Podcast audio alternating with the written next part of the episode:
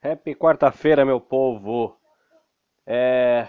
Escola Bíblica Vida Nova, Introdução à Bíblia, lição 10.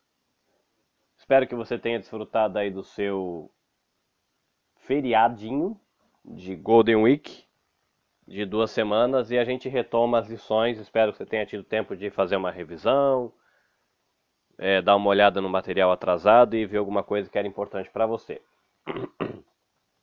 Como sempre, eu vou começar com alguma curiosidade, algum texto.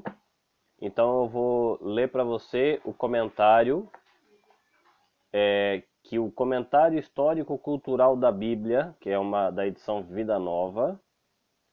O nome do, do acho que do autor é Craig Kinner. Comentário histórico-cultural da Bíblia. E eu vou ler um comentário que está registrado sobre Marcos capítulo 8, do versículo 5 a 7, quando Jesus ele alimenta os quatro mil. E ali, quando Jesus alimenta os quatro mil, tem a, a oração de Jesus agradecendo sobre alimento. E aí o comentário aqui diz assim: é, Pão e peixe eram itens básicos da dieta e dar graças antes da refeição um costume. A bênção padrão preservada posteriormente era. E aí aqui ele vai citar tipo uma oração padrão que ficou usada sempre na hora de agradecer pelo pão. Eu achei a oração bonita e por isso que eu achei interessante citar aqui. É, Bendito és tu, ó Senhor nosso Deus, Rei do universo, que fizeste com que a terra nos desse pão. Mais uma vez, porque eu achei a oração muito bonitinha. Bendito és tu, ó Senhor nosso Deus, Rei do universo, que fizeste com que a terra nos desse pão. Então é uma oração de agradecimento pelo alimento aí. É uma oração bonita, né? Então tem, como é um comentário histórico-cultural da Bíblia, tem a ver com descobertas aí arqueológicas, né? Pesquisa da antiguidade. Então tem um pouco a ver também com o tema do nosso estudo. É, curiosamente, eu acho que isso aqui vai ser a postagem mais curta que eu vou fazer. É, pelo menos nessa apostila.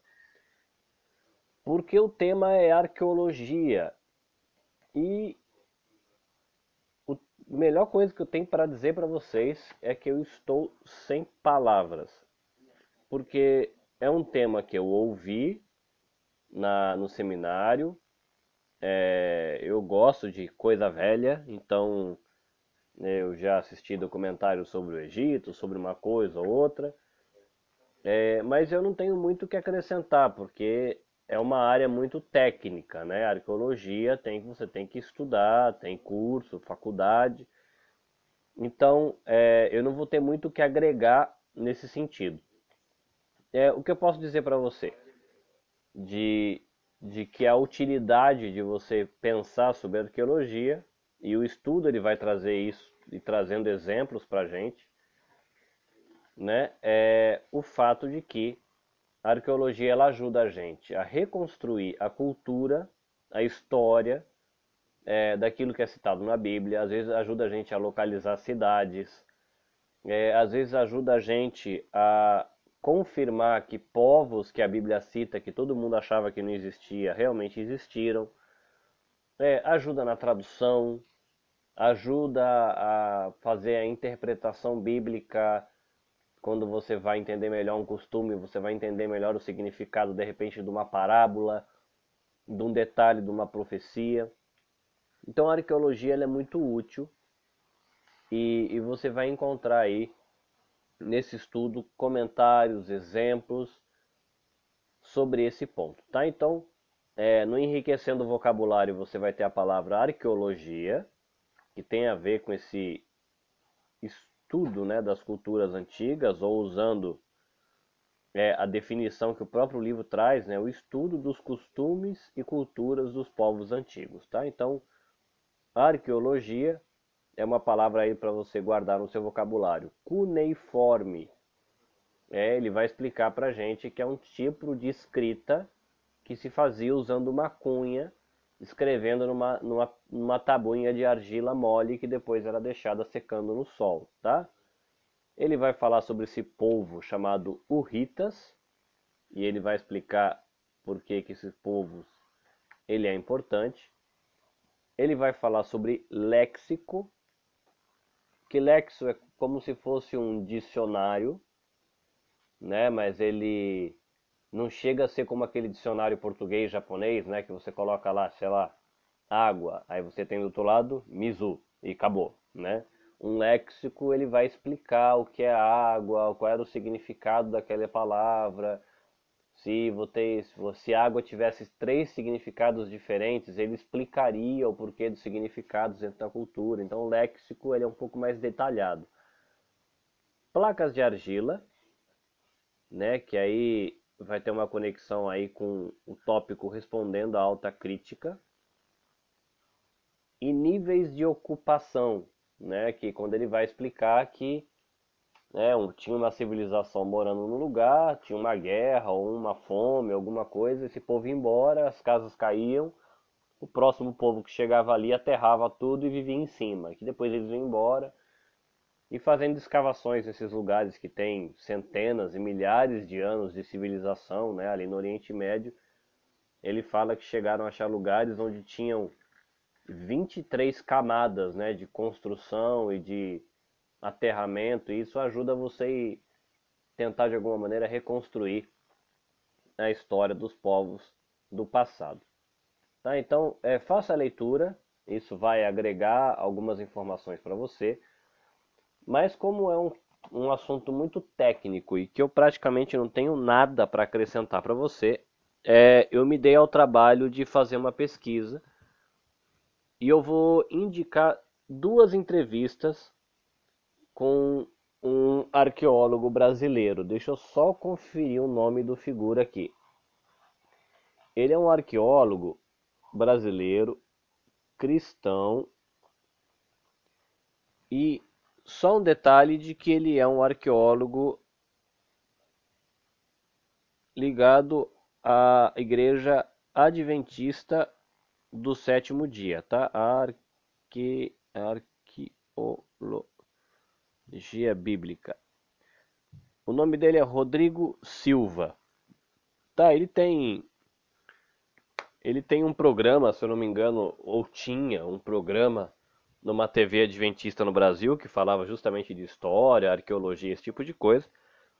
Então, eu vou indicar essas duas entrevistas, que uma é num, num no Jô Soares.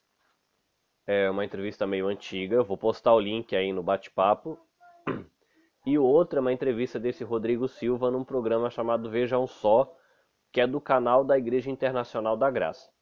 Tá? Então só é, duas ressalvas, né? Então o arqueólogo ele é de uma linha doutrinária específica, que é do Adventismo do Sétimo Dia, e uma das entrevistas é na Igreja Internacional da Graça, tá? Eu não estou sugerindo com isso algum tipo de aprovação às doutrinas, ao ensinamento que essas pessoas propõem.